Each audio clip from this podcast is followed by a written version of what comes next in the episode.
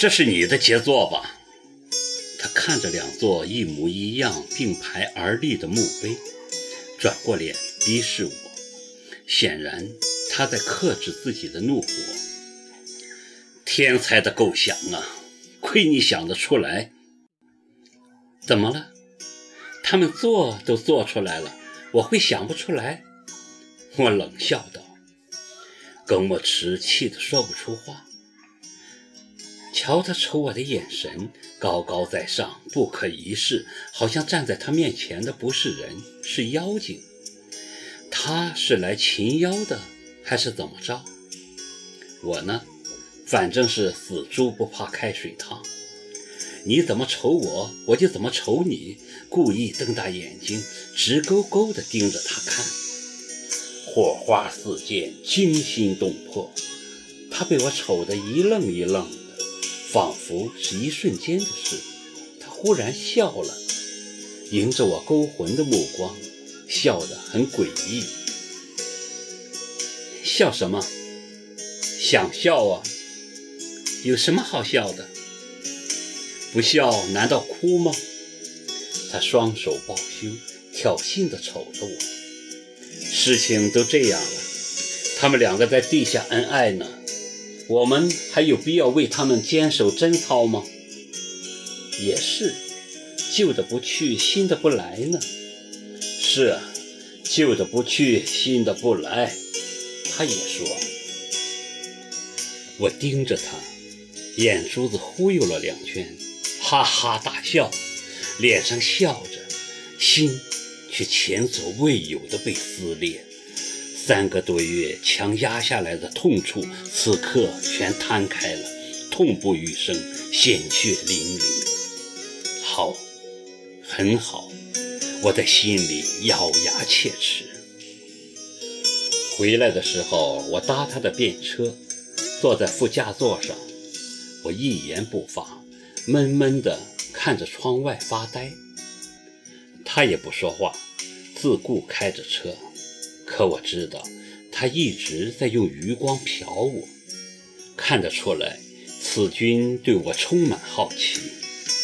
我也是，这个男人身上有种磁力，吸引着我，想将他看个究竟，但又不能太明显的表现出来。怎么着，也得淑女一点吧。于是我把车窗打开。若无其事地欣赏外面的风景。秋天的风带着些许凉意迎面扑来，空气中尽是泥土和野菊花的芬芳，让人神清气爽。只是风很大，将我的长发高高扬起，飘他脸上去了。我抱歉地冲他笑了笑，关上车窗。他的眼睛没看我。嘴里却说：“干嘛关上呢？吹吹风挺好的。”我怕你凉过了头。我瞟他一眼。我从来不会凉过头，只会热过头。你现在热过头了吗？身边美女相伴，自然有点心头发热。还好你不是头脑发热。你希望我头脑发热吗？我看你蛮冷静的，不像是个随便发热的人。你也很冷静，不像是个容易上钩的人。何以见得？你这双眼睛比洞里修炼千年的妖精还厉害，会上钩吗？果然如此，他把我当妖精了。他还真以为自己是捉妖的呢。我脸不改色，心不跳，反击道：“耿先生真是太抬举了。不过跟妖精坐一辆车的人，通常也不是人。”他一个急刹车，差点冲到路边的一个池塘里去了。我的魂魄飞出老远，好像半天没回过来。可他却敲着方向盘，呵呵直笑，气得我眼珠子都快翻出来。你想谋杀？我瞪着他吼。你会谋杀我吗？他反问。你会被我谋杀吗？我也反问。走着看呢，哼，走着看。车子又重新发动了，他好像故意开得很慢，没再说话，我也没说话。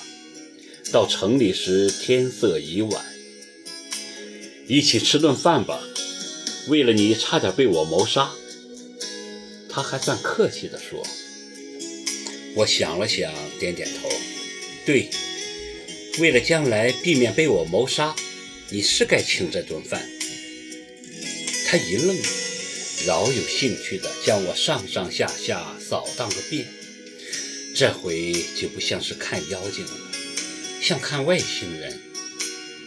你很特别了，他说。谢谢，我礼貌地回敬。你也不简单。接着，他把我带进了芙蓉路一家很雅静的餐厅。那餐厅有个很浪漫的名字。邂逅，餐厅里面别有一番天地，木顶红墙，四周挂着五六十年代的明星照片，有中国的，也有外国的，桌椅全是原木。餐厅一角的吧台也是原木色，吧台旁边放着架钢琴，可能演奏的时间已经过了，琴凳是空着的。我们进去时，餐厅里放的是一首经典英文老歌《Reznor.